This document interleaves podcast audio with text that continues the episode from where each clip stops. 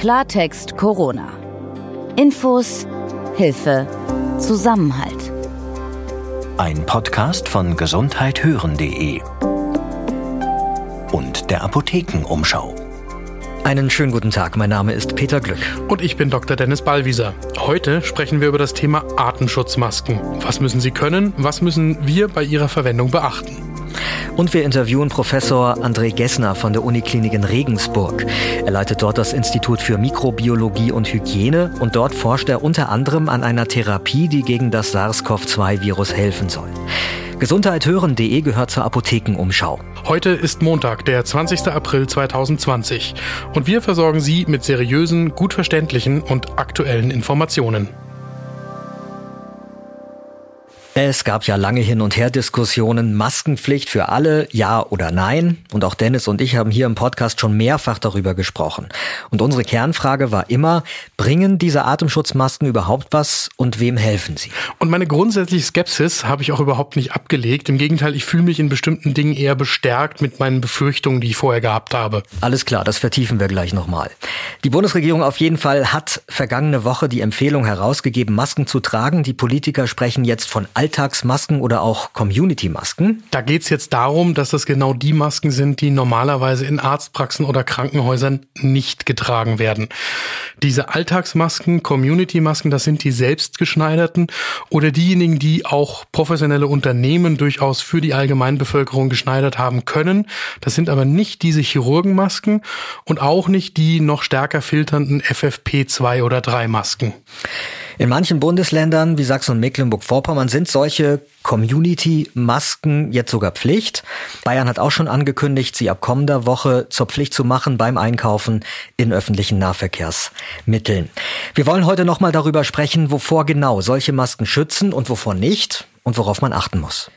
Dennis, worauf kommt es denn an, wenn man jetzt eine solche Community-Maske kauft oder selbst näht? Viele Menschen greifen ja gerade selbst zu einer Nähmaschine, stellen solche Masken für sich und ihre Familien her. Was ist da wichtig? Wenn ich die Maske selbst nähen will, dann brauche ich im Prinzip vor allem kochfesten Baumwollstoff, damit ich die eben auch hinterher immer wieder waschen kann zwischen dem Tragen und äh, brauche äh, ein paar Utensilien noch, was man alles auf unserer Webseite apothekenumschau.de findet in den Artikeln zu Mund-Nase-Masken zum selbermachen.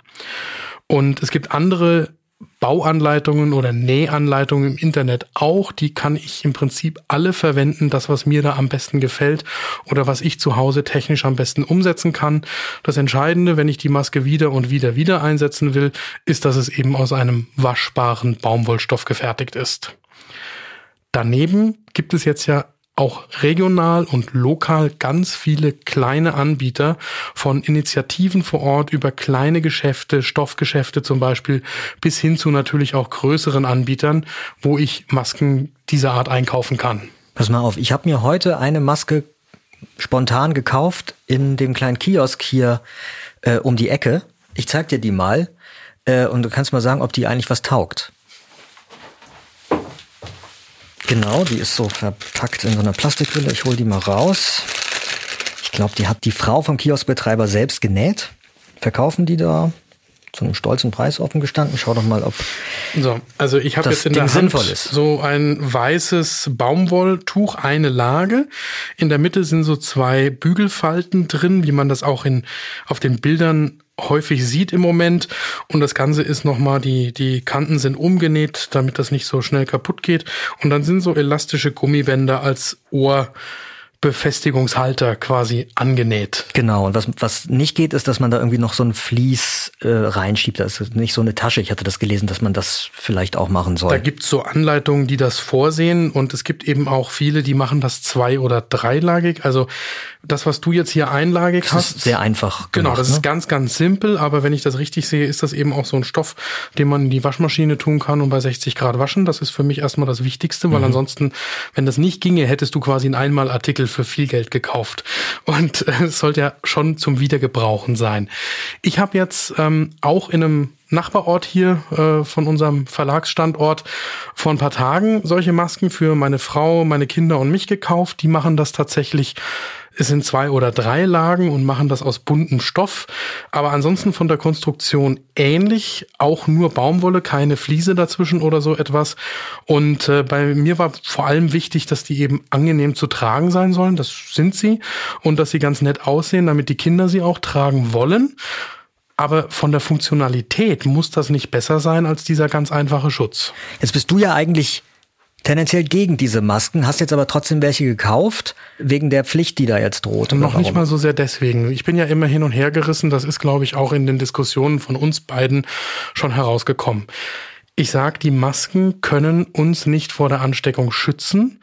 Ich finde aber die Idee, dass wir alle Masken tragen, um zu signalisieren, dass wir gegenseitig aufeinander Rücksicht nehmen und mit der Hoffnung, dass das eben auch noch das sich halten an andere Regeln auch verstärken kann, eigentlich ein positives Signal. Und es fällt mir ganz ehrlich auch bei meinen Kindern schon leichter, äh, um meinem vierjährigen Sohn zu erklären, dass wir im Supermarkt äh, sehr diszipliniert sein müssen und einfach nur mit unserem Einkaufswagen zügig da durchgehen, Sachen holen und auch wieder rausgehen und nicht viel sprechen und auch nicht auf andere Leute zulaufen, wenn er dazu eine Maske trägt. Mhm. Ich habe das mit ihm am Samstag ausprobiert und das ist für ihn natürlich auf der einen Seite im Moment etwas Aufregendes, aber auf der anderen Seite macht es ihm nochmal deutlicher, worum es gerade geht. Da kann die Maske auch was Positives haben. Die Voraussetzung dafür ist aber, dass ich mich eben auch damit beschäftige und auf diese anderen Regeln achte. Wenn ich die Maske aufsetze und das Gehirn ausschalte und einfach so tue, als wäre nichts, dann haben wir durch die Maske nur verloren.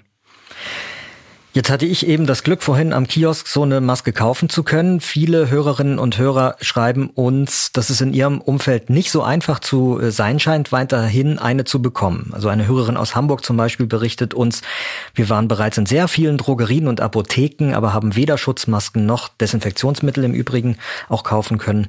Am liebsten hätte sie natürlich eine FFP2-Maske, aber auch die einfachen würde sie nehmen, schreibt sie. Also wo sucht sie am besten nach Masken jetzt? aus der eigenen Erfahrung und auch dem, was ich höre und lese, würde ich versuchen, mich regional umzuhören und nicht bei großen Einzelhandelsketten zum Beispiel, die mögen vereinzelt das auch haben, aber ansonsten scheint im Moment das Beste zu sein, bei Initiativen vor Ort nachzufragen, bei eher kleinen Geschäften, die jetzt eben anfangen, solche Community-Masken zu nähen und bei denen die Erfolgschance am höchsten sein dürfte. Also genauso wie der Kiosk hier um die Ecke. Richtig. Und zu den FFP2 und FFP3-Masken da habe nicht nur ich meine Meinung nicht geändert, sondern da ist ja auch die offizielle Lesart weiterhin. Die sind Ärztinnen und Ärzten und Pflegepersonal in Praxen und Krankenhäusern vorbehalten.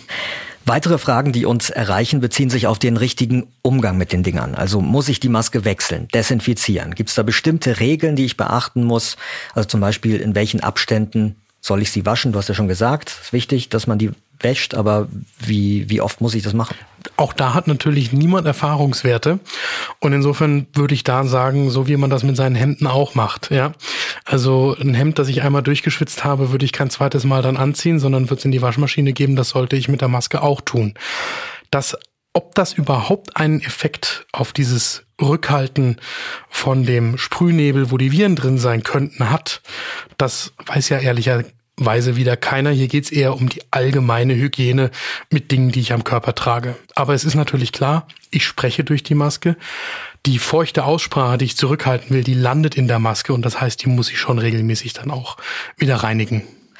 Letzte Frage. Wie ist das eigentlich bei der Arbeit? Also für die, die noch klassisch zu ihrer Arbeitsstelle gehen. Ist da deiner Ansicht nach eine Maskenpflicht sinnvoll? Also wir beide stehen ja bislang auch noch ohne Maske hier im Studio, halten nur den Sicherheitsabstand ein. Äh, eine Maske wird sich nebenbei ja auch schlecht auf den Klang auswirken hier. Ähm, aber also wie ist das? Maskenpflicht am Arbeitsplatz, ja oder nein? Nach wie vor gilt ja, dass jeder, der kann, eigentlich in Telearbeit arbeiten sollte, im Homeoffice. Wer das nicht kann, da kommt es auf den Arbeitsplatz an. Also so wie ich jetzt im Einzelhandel zum Beispiel, wenn die Kunden Maskenpflicht haben, sollten die Verkäuferinnen und Verkäufer aus meiner Sicht natürlich auch Maske tragen.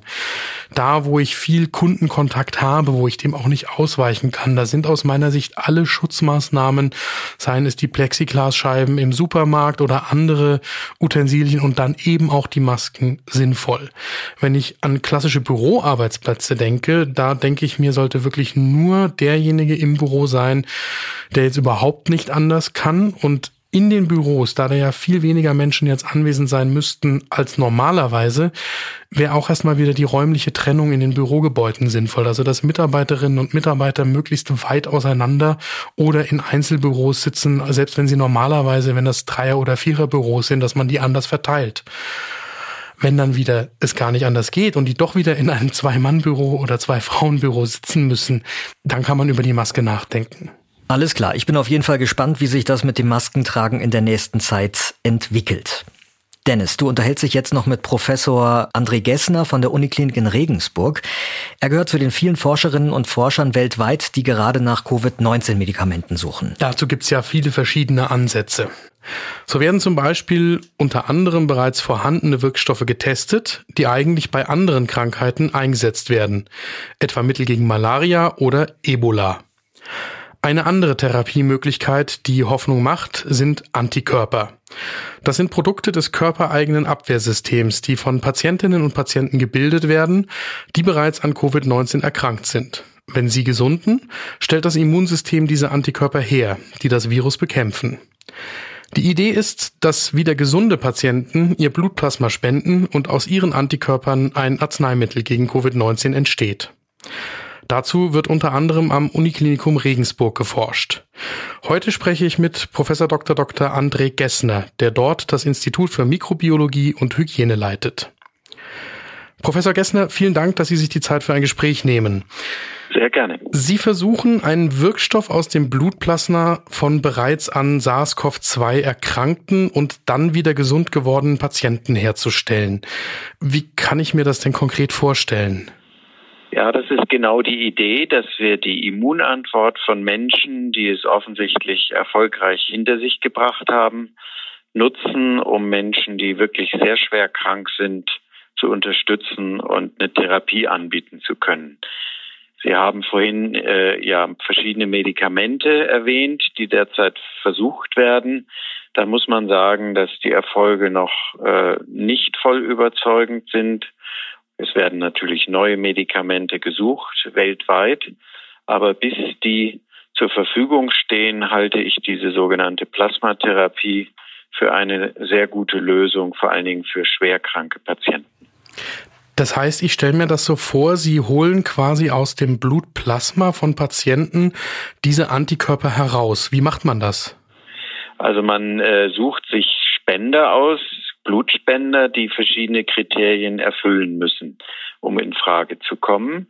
Die müssen äh, alle Kriterien erfüllen, die sonst auch ein Blutspender erfüllen muss, HIV negativ sein und so weiter.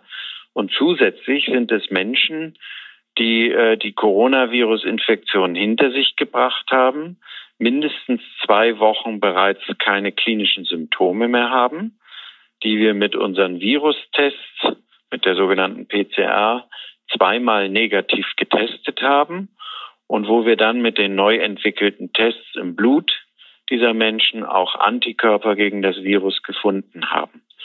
Also wenn all diese Kriterien zutreffen, werden die Menschen gebeten, äh, eine größere Menge Blut, äh, zum Beispiel einen halben Liter, wie bei einer Blutspende, zu spenden. Und daraus wird dann das Blutplasma gewonnen. Das heißt, die roten Blutkörperchen und andere Zellen benötigen wir dann nicht, sondern wir nehmen nur das Plasma, weil darin ja die Antikörper sind. Und dieses Plasma wird in derzeit in Portionen von 200 Milliliter den Patienten über die Vene verabreicht.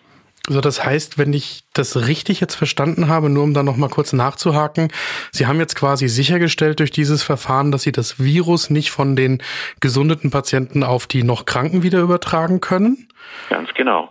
Und dann haben Sie quasi den Wirkstoff rausgeholt. Ja. Genau. Also das Virus darf natürlich nicht mehr da sein. Das wäre ja äh, eher gefährlich. Das testen wir sehr gründlich. Und wir testen auch, ob diese Menschen, die da spenden, auch Antikörper besitzen gegen das Coronavirus. Und dann wird dieses Blutplasma genommen und den schwerkranken Patienten übertragen. Das heißt aber jetzt, also Sie haben eben gesagt, da kommen so 200 Milliliter Portionen heraus. Das funktioniert jetzt, wenn ich das richtig verstehe, eher bei kleineren Zahlen von Patienten. Daraus kann ich ja keine Industrieproduktion generieren. Absolut richtig. Das ist sicher nichts, womit man ad hoc Tausende von Menschen behandeln kann. Deshalb wird das an den verschiedenen Zentren auf der Welt im Moment auch vor allem für die sehr schwer kranken beatmeten Patienten eingesetzt. Da sind wir gerade und andere Zentren auch am Überlegen, welche Patienten äh, da besonders profitieren können, welche man auswählt. Äh, das sind eigentlich in allen Studien und allen Behandlungen, die da laufen, Menschen, die bereits Beatmung benötigen. Weil die ja äh, extrem schwer krank sind, die bekommen dann diese Plasmapräparate. Und weiß man schon, also gibt man das dann einmal oder weiß man, wie viele Male hintereinander man das geben müsste, damit es dann auch gut funktioniert? Ja, man weiß es noch nicht genau, aber wir haben auch schon mehrere Patienten behandelt in Regensburg und einige haben auch schon zwei Behandlungen bekommen und äh, da sehen wir auch schon Erfolge, die sind auf dem Weg der Besserung. Okay, und das ähm, ist dann quasi so, dass diese Antikörper eine gewisse Weile im Körper des Patienten die Viren attackieren und dann aber auch wieder abgebaut werden. Ganz genau, so ist das. Bei diesen äh, sogenannten passiven Immuntherapien gibt man ja fertige Antikörper und die haben eine gewisse Halbwertszeit, wie wir das nennen die bauen sich irgendwann auch wieder ab, aber dann ist der Mensch hoffentlich auch wieder gesund. Wie, wie machen Sie das denn? Wie generieren Sie quasi die Spender für das Blutplasma? Machen Sie das direkt aus den Patienten, die vorher auch im Krankenhaus behandelt worden sind, oder brauchen Sie da noch mehr aus der allgemeinen Bevölkerung? Wir brauchen da auch mehr aus der allgemeinen Bevölkerung. Äh, und da haben wir große Unterstützung gehabt über unsere Presseabteilung, die einen weiten Aufruf gestartet hat. Und das war toll und beeindruckend. Da haben sich sehr viele Freiwillige gemeldet. Äh, über 600 Anrufe hatten wir dann in wenigen Tagen und haben dann inzwischen ähm, 60 oder 70 Menschen identifiziert, die als Spender in Frage kommen. Und die werden jetzt nach und nach, wir schaffen derzeit ungefähr fünf bis sechs Spender pro Tag, ähm, bei uns gebeten, Blut zu spenden, sodass wir unsere Intensivpatienten behandeln können. Das heißt aber, auch wenn uns jetzt Hörerinnen und Hörer außerhalb von Regensburg oder auch außerhalb von Bayern hören, es gäbe schon Sinn, wenn ich an Covid-19 mal erkrankt war, wieder gesund bin, im Zweifelsfall mal bei einer Universitätsklinik in der Nähe nachzufragen, ob sowas auch dort durchgeführt wird und man da helfen kann. Ganz genau, das ist eine, eine prima Idee. Wir suchen halt Menschen, die spendewillig sind, die ansonsten inzwischen wieder gesund sind und die durch ihre Blutspende wirklich wenn es gut klappt, äh, Leben retten können. Jetzt würde mich noch etwas interessieren. Also so eine Blutspende hat ja für mich als Spender normalerweise keine Risiken. Ähm, wie ist das denn mit den Patienten, die diese Antikörper von einem anderen Menschen bekommen? Gibt es da auch Nebenwirkungen wie bei normalen Medikamenten auch? Da gibt es äh, vergleichsweise sehr wenig Nebenwirkungen. Das wissen wir einerseits aus den ja schon laufenden Studien aktuell, aber auch aus anderen äh, vergangenen Situationen, wo man auch schon Plasmaspenden gemacht hat. Das geht schon zurück äh, fast 100 Jahre oder noch länger in die alten Grippeepidemiezeiten. Äh, da sind ganz viele Menschen schon so behandelt worden. Und man weiß ganz generell, dass die Übertragung von Plasma, wenn alles korrekt gemacht wird und die Vorschriften und die Hygiene eingehalten werden, eine sehr sichere Methode ist es geht ja auch um Patienten, die da behandelt werden, die schwerst krank auf der Intensivstation liegen. Insofern ja. ist das vermutlich auch nochmal ein Thema, das damit reinspielt. Genau, genau. Ich habe noch eine weitere Frage, die uns auch von Hörerinnen und Hörern immer wieder erreicht im Zusammenhang mit den Antikörpern. Es erreichen uns jetzt ja verschiedene Nachrichten, zum Beispiel aus Südkorea, dass Patienten, die schon positiv auf Antikörper getestet worden sind, wieder an äh, Covid-19 erkrankt sein sollen. Ja. Können Sie dazu etwas Einordnendes sagen? Ja, das ist ein ganz großes äh, Thema im Moment bei den Virologen weltweit. Zwei Fragen sind da wichtig. Erstens, wie testet man auf Antikörper? Und zweitens, was sind das überhaupt für Antikörper? Die erste Frage bedeutet, wir müssen ganz sicher sein, dass die Antikörper, die wir da nachgewiesen haben, auch wirklich gegen dieses äh, Coronavirus im Moment gerichtet sind und nicht, und das ist nämlich das Problem, gegen andere Coronaviren. Und leider ist es so, dass manche der Tests, die im Moment verwendet werden, da nicht unterscheiden. Das bedeutet, Man kann gar nicht sagen, dass die Menschen sicher Antikörper gegen das jetzige Coronavirus haben. Es gibt ja noch harmlose andere Coronaviren. Das ist das eine Problem, das Problem dieser Spezifität. Und das andere ist, dass nicht jeder Antikörper gleich ist. Es gibt gute und es gibt nicht so gute. Die guten bekämpfen das Virus wirklich. Die hindern zum Beispiel das Virus äh, am Eintritt in die Zellen. Und dann gibt es welche, die binden einfach nur so. Und unser Ziel ist natürlich, die spezifischen und guten zu messen und zu finden. Und da gibt es eben große Unterschiede bei den Testsystemen, die verwendet werden. Und wir sind in Regensburg ganz stolz und froh, weil wir ein neues Testsystem aufgebaut haben, das die guten und spezifischen Antikörper erfassen kann. Das heißt jetzt aber für mich, ähm, wenn ich solche Nachrichten höre oder lese irgendwo, die sollte ich mit Vorsicht genießen, ob das wirklich Patienten waren, die tatsächlich schon gesund waren. So ist es. Also ich wäre mit vielen dieser äh, Meldungen, die da im Moment im Internet kursieren, tatsächlich vorsichtig.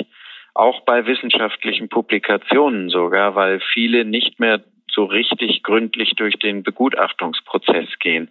Das heißt, wir haben im Moment viel damit zu tun, die Qualität von Informationen zu bewerten. Wir müssen da wirklich aufpassen, dass wir nicht aufgrund von irgendwelchen Aussagen von irgendwem irgendwo äh, gleich große Befürchtungen haben.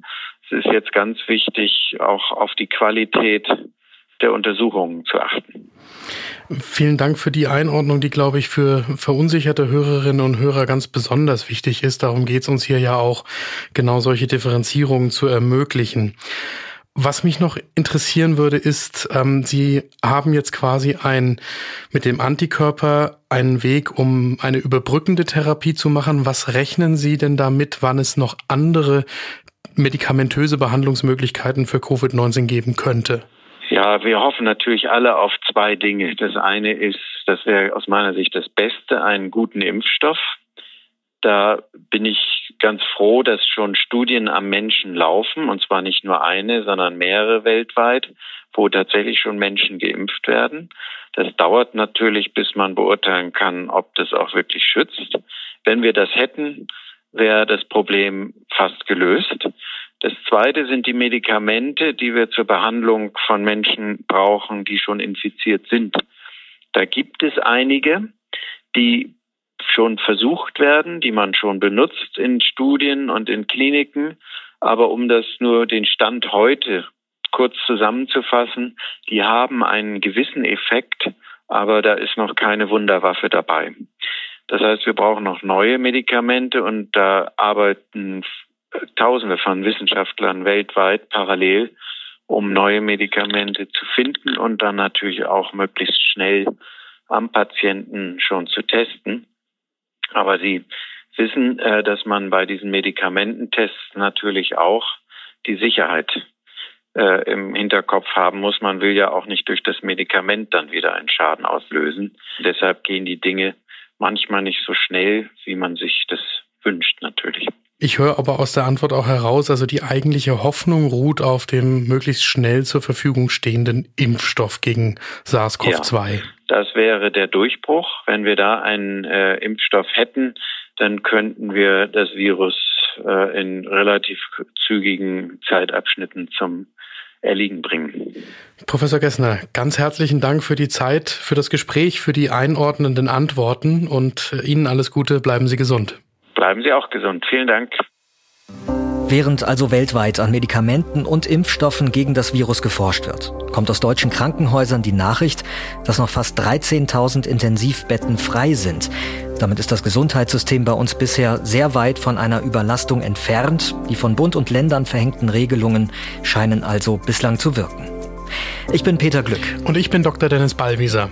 Morgen sprechen wir über Antikörper. Wir sprechen darüber, was Herdenimmunität genau bedeutet, ob und wie diese erreicht werden kann und ob man eigentlich tatsächlich immun gegen das Virus ist, wenn man einmal an SARS-CoV-2 erkrankt war. Ihre Fragen rund um Corona können Sie uns gerne jederzeit per E-Mail zukommen lassen unter redaktion.gesundheit-hören.de. Und wo auch immer Sie uns hören, lassen Sie uns gerne eine gute Bewertung da und am besten gleich ein Abo, damit Sie keine neuen Infos von uns verpassen. Klartext Corona.